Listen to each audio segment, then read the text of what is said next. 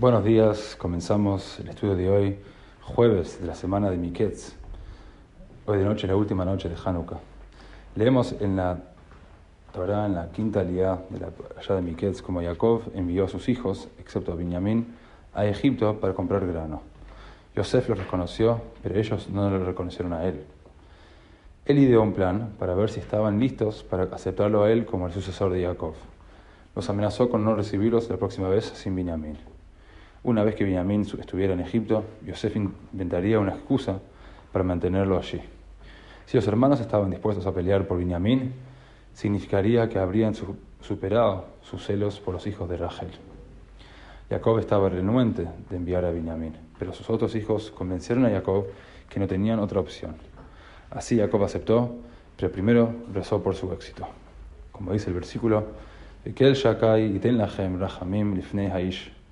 Después de haber preparado un regalo para enviar al virrey, Jacob rezó que, todo, que Dios Todopoderoso, perdón, que Dios Todopoderoso haga que el hombre sea misericordioso con ustedes.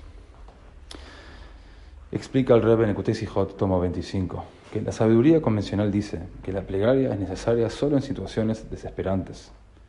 Por lo tanto, como los hijos de Jacob asumieron que dado que el virrey estaba reteniendo a su hermano debido a que sospechaba que ellos eran ladrones o espías, sería suficiente con tranquilizarlo con un regalo.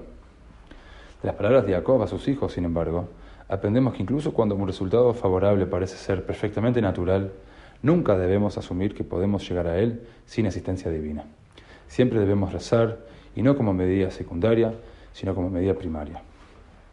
A pesar de que debemos crear canales naturales para facilitar las bendiciones de Dios, debemos darnos cuenta que Dios, que está más allá de la naturaleza, controla cada aspecto de nuestras vidas.